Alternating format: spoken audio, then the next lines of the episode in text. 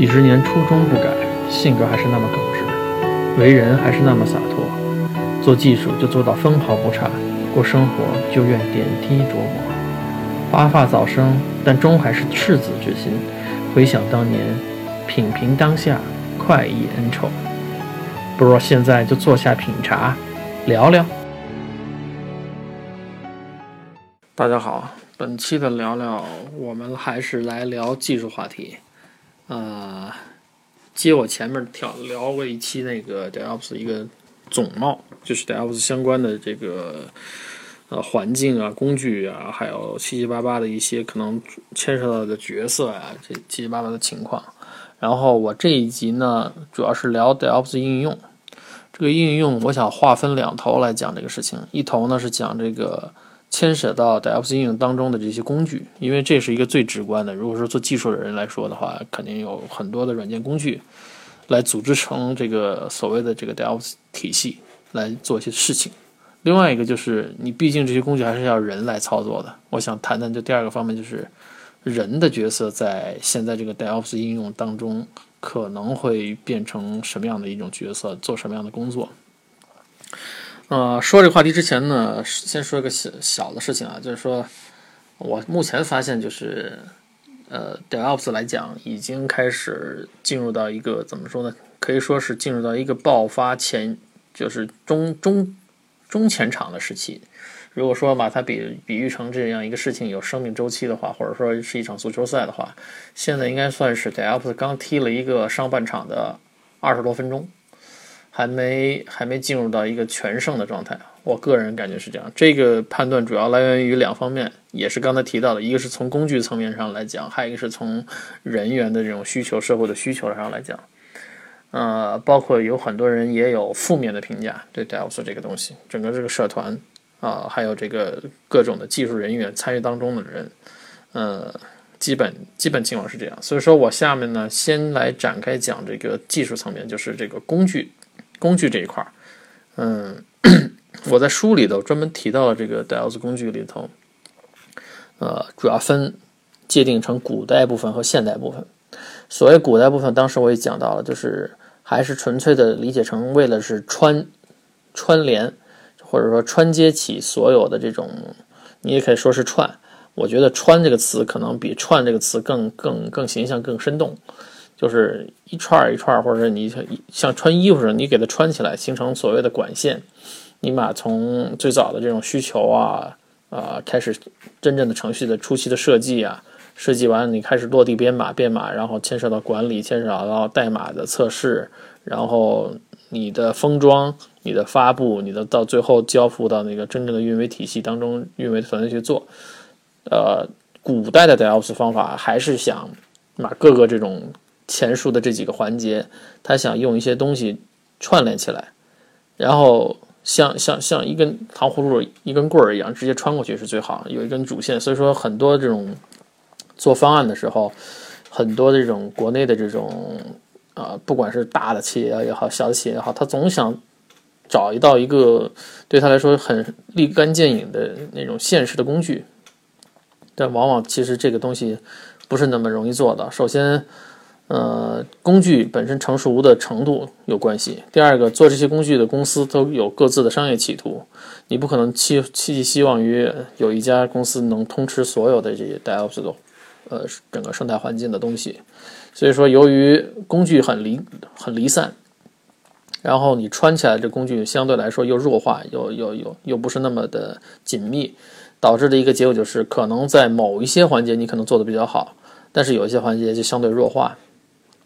这里可以举个例子，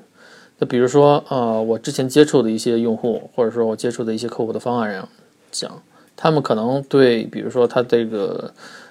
现在碰到的很多机器啊，比如说他是运维这个层面的人，他会碰到很多机器，他需要布一些应用上来，但是前期的这个呃软件的测试和软件的开发这方面可能有薄弱，导致他上这个应用的速度，上线的这种应用速度非常的快的情况下，就是。有很多 bug 测不出来，他就直接布到这个系统里头来。这样的话，最终的用户，最终使用这个软件系统的用户，比如说你是一个手机的网银用户，客户端你就会发现网银这个 APP 有时候老不给力，啊，或者说经常闪退等等现现象或者情况，最终反馈回来又要打板子要拍，就会拍回到这种开发也好、测试团队也好，或者是呃一些应用团队也好。那么这期间很多这个团队之间这个扯皮，不是说有化解的趋势，反而有增强的趋势。d e l s 本身这些工具的出发始始作俑的出发点是希望大家能呃团结的更紧密，而不是更分散。但是如果这种嗯没有一个基本的文化的理解，或者说基本的传承的理解的这个这个进化到这个成熟度的那种情况下，这个组织茫然的或者说是很没有目的性的，就是为了这个新概念而炒作上一些软件、上一些应用、上一些管理流程的话，反倒是呃拖后腿。反倒是就是怎么说呢？就是邯郸学步嘛。原本的那个套路方式丢弃掉了，而新的这个东西并没有很顺理成章的结成，就集成起来。这样的话就得不偿失。呃，在这个过程中，呃，或者说在这样的一个 DevOps 项目运动当中，我能感受到的一些情况，就是除了刚才提到的这种这种盲从或者盲动这种情况之外。还有一个就是，也的确的确有些小工具，它的确是落在了这个项目或者这个系统当中沉淀下来了。一些典型的一些小工具，比如说像 Puppet，呃，像那个 Jinx，啊，像 Trip，呃，还有当然还有众多。我刚才提到三种算是比较典型的工具了，还有众多的其他的一些工具。呃，我而且我刚才提的主要还是偏开源的这种工具。当然，开源的工具由于框框架的这种开放性。呃，也更容易接入自己的自呃自有系统，所以说这三种工具算是很多公司，不管是商业公司也好，或者说是那种小规模的公司，嗯，或者创业的项目也好，呃，都会多更多的去自我采用。而那种反而是那种商业性的公司，比如说像 IBM、惠普、微软、Arc，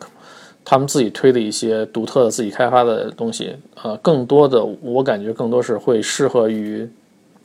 你的一些特定的你的长期客户，或者说已经跟你捆绑了很紧的共生有共生关系的这种客户，他们才会愿意采购。而新用户或者说如果他要持续的呃快速的做这种迭代应用的开发，频率频次较高的情况下，老的这些老牌的 IT 企业提供的东西反倒是比较迟钝的。它不太像是 Facebook 或者像谷歌这种公司，它的这种活力很强。他们提供的工具也好，集成这些工具也好，甚至于自己提出来工具，甚至就直接成为开源的一些呃标准，业界标准。所以说这个是有很大差异性的。那么在这种古代的这种 DevOps 情况下呢，我觉得提三提刚刚我提的这三种工具呢，还算是比较经典的工具。所以说我在这里可以简单说一下，他们都分别可以做什么事情。呃，Jinx 它的前身就是 Hudson。呃，我之前在用这个工具的时候，呃，经验上讲是很丰富的，因为在我我前面的公司，我在 NVIDIA 做过啊，喜欢玩游戏的，呃，喜欢玩游戏的听众肯定都知道，NVIDIA 公司跟 ATI 是两个显卡业当中当时前几年的这个剧情吧，ATI 被 AMD 收购了，但是现在 AMD 也快混的有点不济了。嗯，NVIDIA 现在还能活着，活下来就是黄仁勋领导这帮人呢，就是这种有一个黄氏定律，它比摩尔定律更新的速率更快。他提了一个三个月一更新的这种概念，所以说它这个网上集成呃晶体管的规模也好，或者算法或者新技术推广的新速度上也好，会推得更高更快。另外一个，它是一个我在我在 NVIDIA 待过，所以说我能感觉到它是一个特别的工程师文化的一个公司，工程师主导的一个公司，管理上不是太好。但是，在这个工程师文化这个层面，新技术这个层面推得很高，所以说他在这个里面一些新技术也推得很多。我们当时我们那个团队就是做这种 phys physics 这种效果，就是你的游戏的 game 这种效果，在通过软件来模拟虚拟现实那种过程中，呃，我那块是在做这个一个全球的这种呃这个 team 的软件产品的发布管理，就是所谓的软件配置管理这个环节。所以说，相关的这些工具，它的早先的这个 Jinx 的前身 Hudson 用的非常多。呃，怎么说呢？Jinx Hudson 这个东西是一个持续集成 CI，呃，Continue Integration。这个在现在很多人都知道，尤其是在 IT 这个圈子里都知道，这种持续提升是到底是个什么概念。圈外人可能不太清楚。我简单一句话说，就是说，它的这个所谓持续提升，就是想让你的这个软件开发的这个速度变成自动化的，做一些发布，或者说做一些自动化的测试。简单说就这个意思。这样的话，通过这样一种有效的一种软件的沟通呢，它能把呃程序员那边做出来的代码，呃，在比较短的时间内。呃，可以连续测试几个周期，然后或者说发布的速度也会提升几，就是原先你发布可能一小环节上你可能花几个小时，现在可以并行的做很多事情。然后由于跟测试是测试结果直接串联，所以说你那个发布的那个流程和进程也非常快，是这样一个概念。我亲身经历过，就一天给 Physics Team 做并行发六个不同的 chunk，呃，所谓的 chunk 就是不同的版本线。也一天当中同时发，其实是很疯狂的，因为这里面牵涉到每一个版本线里都要应对不同的显卡，对不同的那种驱动。比如说当时这个 NVIDIA Fixteam 它做的这个软软软件，它需要支持像 V、像 PS2、像 Xbox，它都要做支持。一天当中同时发六个版本线出来，真的是很疯狂的一件事情。反正我经历过这个过程，所以说我知道当时那个工作压力，我经历过之后能感觉到啊，Hudson。呃，CI 这种工具非常好，它能帮你很直观的、优化的给你看到你最终这些版本线编译测试的结果，然后最终打包的结果，打包之后再解包再测的整个结果都非常清晰。呃，所以说总体来讲还是很满意的这种开源工具。另外一个工具就是大名鼎鼎的这个 Puppet，Puppet，嗯，怎么说呢？呃，Puppet 这个东西，如果说。如果说它是一个病毒的话，也不为过。只不过它是一个明明明面上的一个一种一种远程控制。我们知道很多计算机病毒都是，有一种类型就是叫远程控制钓鱼啊，或者干什么事情，它就是希望远程能获得你的信息，然后做一些后门做控制。Puppet 其实就是这样一种类型的程序，它可以你通过主机的终端，然后控制多台。呃，和你当你形成一个集群的时候，它也可以做管理，然后远程的分发下载，让那些机器同步的下载补丁，然后安装一些软件，等于就是所有被你管理的机器上都会有一些后门的程序，有一些代理的程序，它会接收到这个主机下发的命令指令，它很像一个层级化的管理的公司的组织，它是分层下去管下去的。然后 Puppet 的这种中心的这种点节点也可以形成集群，形成备份，形成栽备，嗯。从单纯从以前这种古代这种方式下，对运维的管理人员来讲，很喜欢这种工具，因为它可以节省很多的人工的体力劳动嘛。你可以自动的分发一些东西在你主机上，只要配好。当然，Puppet 也存在一些风险，就是说，你如果你做的这个前期的这个下发的指令有问题，呃，这往往影响会影响一大片机器，尤其你你管理的那个集群很高的话，所以说。Puppet 怎么样优化，怎么样使用，还有你的一些管理策略，其实是一门学问。这也就是说，为什么说像 Puppet 这种工具推行到现在，它有很多考考它的级别、考它的认证的这种推出，已经形成它的一个怎么说小型的生态圈了。这个有点像 Hudson 后来转变成 Jinx 之后这种生态圈。哦，这还多提一句，为什么 Hudson 这个软件开源工具后来突然叫 Jinx？主要问题是这样，它是个开源社区嘛。当 Oracle 投大笔的钱到这个 Hudson 之后，呃，社区里的所有的开源共享者觉得这个 Oracle 进来之后会影响这个社区的这种开源性，就是你商业性的这种公司进来之后会影响它的发展方向，所以说后来又有一些人另起炉灶，呃，成立了 Jinx。这也是为什么说互联网是一个很神奇的世界，呃，非常好，它能让。真正的共享精神，真正的这种有用的这种框架能保存下来，而不受商业目的或者商业公司的这种侵蚀影响，这个有生命力的产品，啊，这多提一句。还有一个就是 Chef，Chef 怎么说呢？我们可以看 Puppet 的，它是做这些下发控制的时候，它是可以让你。有一些内在的一些命令集，就类似像你你形成了一个小 DOS 环境一样，你可以有一些你一些控制的命令，你是可以调它的内部具备好的。那 Chef 给你更大的这种更大的这种灵活度和自由度，它是一种啊，你可以编写的语言啊，就类似于像你你你在做计算机开发的时候，我们有很多种语言，比如 Java、C。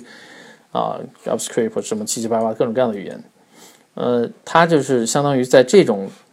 远程控制这个环境下，它形成了自己的一套语言规范。不是说 Puppet 没有，只不过 Puppet 没有 Chef 这么的灵活。所以说有很多的大公司，比如像惠普啊、现在边一些公司，他们在组织自己的这种 DevOps 方案的时候，专门说到就是我是用 Chef 它去写一些控制的脚本命令，它的这个自由度更大。另外一个就是说，为什么有一些这种远程控制这种程序呢？没有推开，没有推开或者没有推广开，也存在一个什么问题？就是说，你去管理这些机器，你的你面对的这些机器是多种多样的、五花八门的。他们有 Unix 的机器，有 Linux 机器，有 Windows 的机器。你这种管理工具能不能做到？能不能做到？就是能跨这么多个平台同时做协同的管理？这是考验他们的能力的。所以说，呃，像 Puppet 或者像 Chip，他们就做得非常出色。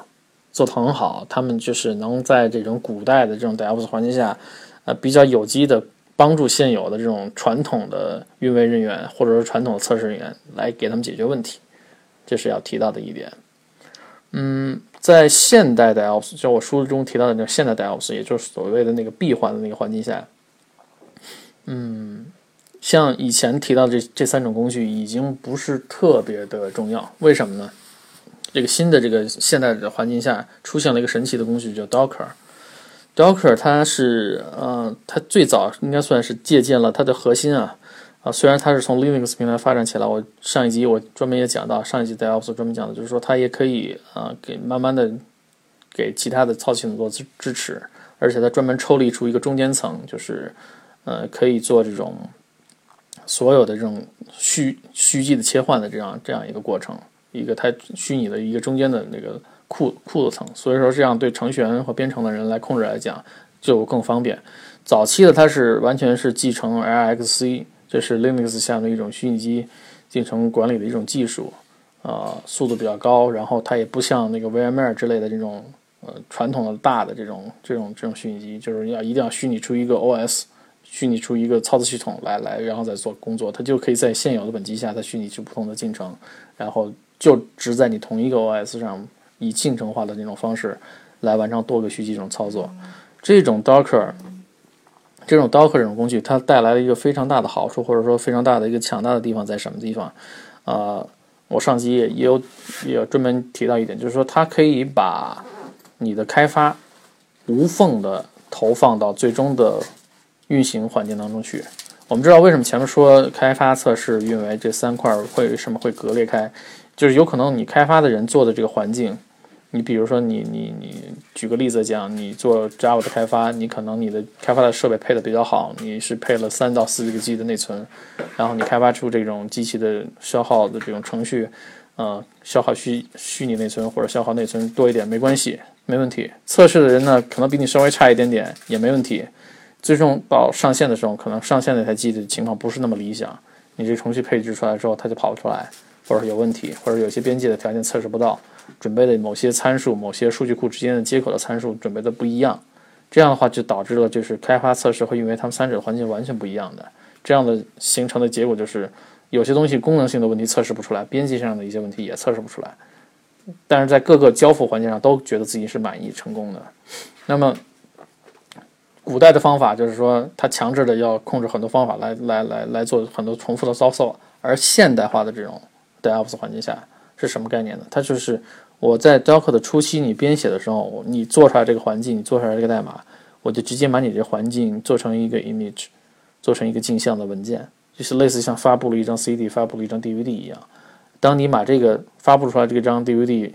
投放到测试环境里去用的时候，人家跑的这个测试的人，他是把这台机器就这个 image 跑起来，load 起来，类似像起了个操作系统一样这种概念啊。呃，这是一个比喻，不是真的是启动一个操作系统，而且非常快。因为由于这个 Docker 它存在这种进程级的这种这种虚机的切换，它是这种这种启动。比如我新起一个虚机，呃，我在一台比较低配置的笔记本上，嗯，我当时做过一个实验，低配置的一台笔记本上，我如果跑 VMware 的这种虚机，让它从启动好它的那个虚拟的 OS，然后在 OS 再启动 A P A P P 的话。这个时间都是按分钟来计的。如果你机器好一点，可能能稍微少一点。但是 Docker 但是 Docker 它是以秒以秒来计的。这是一个什么概念？就是说你配置再优化一点，有可能甚至于半秒就能启动这个这个这个服务，这个虚机你要的这个东西。那这个这个切换速度几乎就是比比你开关一个灯，比你开个电视机要快很多。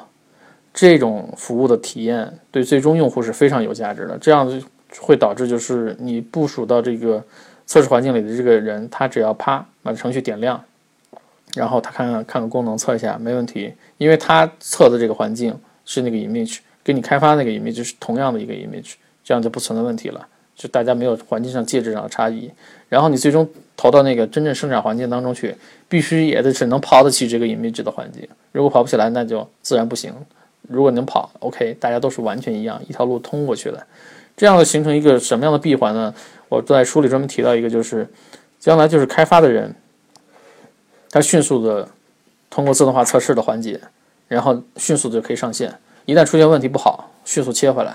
一旦出现什么问题跑了之后有问题的话，迅速切回来，因为都是秒级的切换嘛，服务都是秒级的切换，不存在几分钟、两三分钟当。我们知道现在大的数据中心之间的这种呃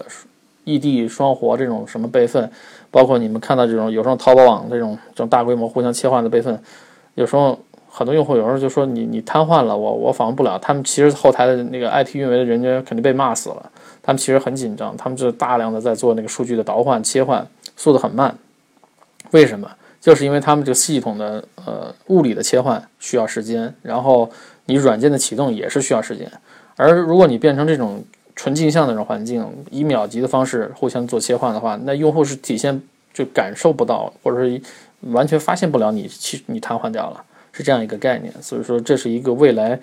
必然成为 DevOps 一个中心核心技术的一个一个一个工具，叫 Docker，这我专门提一下。然后我认为，呃，Jenkins 就这个 CI 集成这种程序，在 Docker 这种自动化环境下不会弱化，只会加强。而像 p y p e 的那些管理运维的程序可能会弱化。为什么呢？呃，这种集成的这种从头到后的这种持续集成的这种软件，它其实是在强化这个 Docker 的过程，强化你这个。呃，开发、测试到运维这种缩短、缩短时间、缩短人力的这种这样的一个过程，所以说，呃，集成类的类型的这种工作可能会更加得到重视，或者管理集成类型软件配置管理这种工作会更会得到重视，而这种纯粹的测试或者纯粹的运维可能会被压缩，甚至有一种呃提法已经提出来叫 No Ops。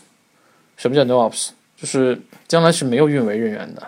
其实这个端倪已经在 Facebook 的数据中心已经已经看到了。Facebook 的数据中心的管理的人员，呃，非常少，百十来号人，但他们平均每个人是管，我记得看过一个报道是说，平均每个人是管两万台，两万台终端。你可以想象，一个人就是拿眼睛看看所有的数据报告，他也看不回来两万台终端，对不对？这必这其中必然存在大量的自动化。自动处理、自动逻辑判断、系统的自我修复、自动自动的搞定的这个整个环节，所以说我们相信，像 DevOps 这种技术涌现出来的时候，包括它的成熟度越来越高的情况下，跨平台的情况越来越好，这种现代化的这种 DevOps 必然会推进开发的更新速度，同时能提高这种软件的相对的服务质量。呃，这是我的一个观点，这是从工具这个层面我讲完了，还有一个就是从应用讲。参与的人的角色，我前面说这个从古代到现代这个过程，呃，古代的 DevOps 场景下的人的角色，我觉得可能会是乱成一堆粥。呃，如果这个公司的整体文化没有过渡到那个呃大家更更集中、更团结、更协作这种方式的话，比如说原先就有壁垒的话，古代的方式，如果你没有一个很好的、很强力的协调部门，比如说一个很强的软件服务配置管理这样一条协调部门，或者说他权力不够高的话。只会是越来越乱，而进化到现代现代化的这种 DevOps 环境下，这种配置里边的人员角色又发生一个很大的一种变革。